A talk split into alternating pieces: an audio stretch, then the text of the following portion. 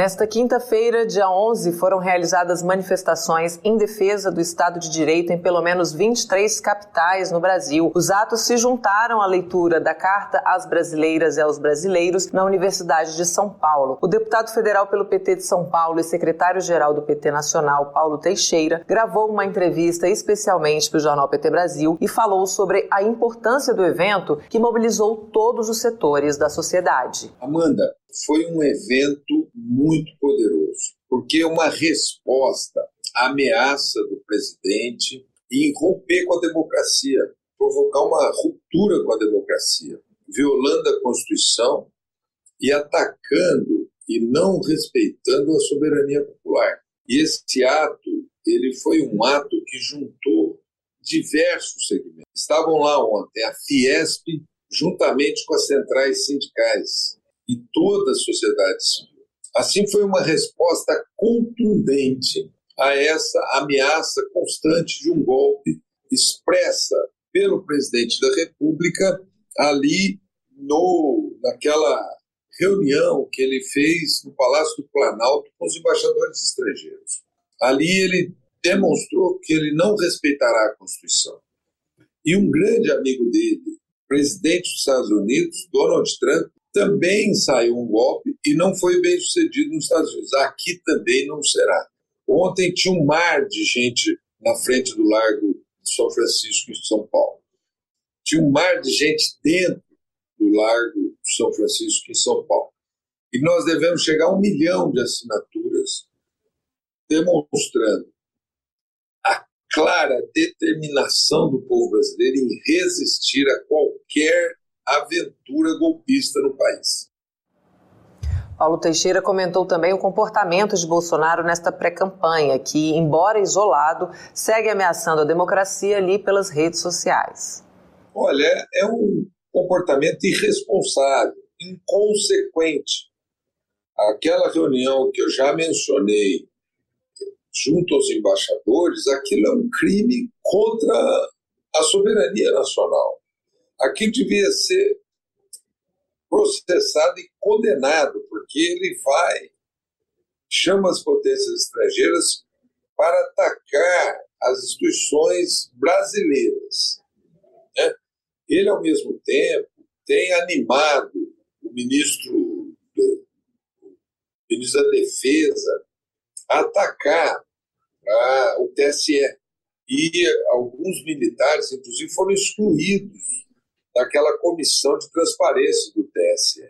Então, é uma postura altamente antidemocrática e perigosa, porque eu acho, Amanda, que nós não podemos subestimar esse presidente da República. Ele é capaz de todo tipo de aventura. Ele foi expulso do Exército. Ora, um cara que é expulso do Exército no Congresso Nacional, ele sempre, quando abre a boca, é para praticar um crime. Então, não podemos subestimá-lo e, por isso, temos que ter vigilância. Essa eleição requer a participação de toda a sociedade. Não é uma eleição que as pessoas ficam na arquibancada de assistindo né, o, o jogo, não.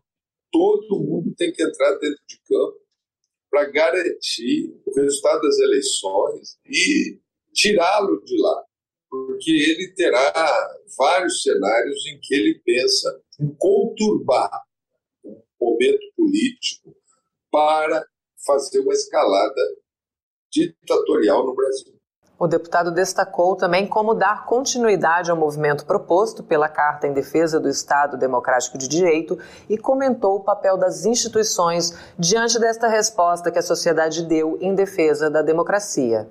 Impressionante, Amanda, que esse manifesto teve uma repercussão, ele incidiu sobre a política nacional. E me permita dizer que esse manifesto começou a ser articulado num evento meu onde eu disse, ó, um perigo de fechamento do regime.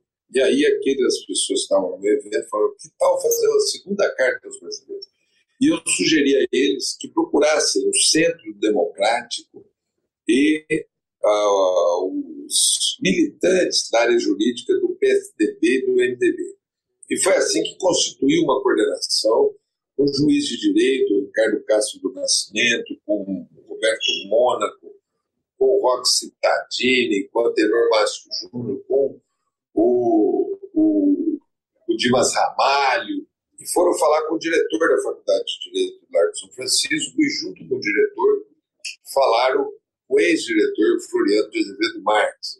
E assim conseguiram constituir uma coordenação que resultou nesses atos maravilhosos do dia de hoje. Como continuar? Eu acho que nós temos que ganhar agora as redes e as ruas do Brasil. E ganhar a alma do povo brasileiro para participar desse processo político eleitoral, ganhar o processo político eleitoral com Lula na presidência, os nossos candidatos a governadores e a governadoras, e, ao mesmo tempo, garantir a, o resultado das eleições. Porque o, esse presidente delinquente, ele ameaça não, não respeitar o, resultado das urnas. E nós temos que ganhar e fazer com que ele respeite o resultado das urnas. Né? Enfim, ele terá que sair em dezembro do poder e nós reconstruirmos esse país uma nova força política, com um novo vigor, é, com ideias avançadas e não permitir que isso ocorra no nosso país.